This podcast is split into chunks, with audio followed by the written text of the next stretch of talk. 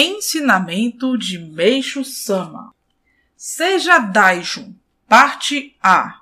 Não se deve determinar as pessoas como sendo Satanás. Em primeiro lugar, quero falar sobre uma coisa. É algo óbvio, mas o que mais é problemático é que, apesar de eu estar afirmando reiteradamente que não se deve ter uma fé sojo, não sei porquê, existem muitas pessoas que têm esse tipo de fé. O pior delas é a que diz: aquela pessoa é o diabo. Naquela casa mora o diabo. Isso é a pior coisa que existe. Por isso, tenho dito: diabo é a pessoa que chama o outro de diabo.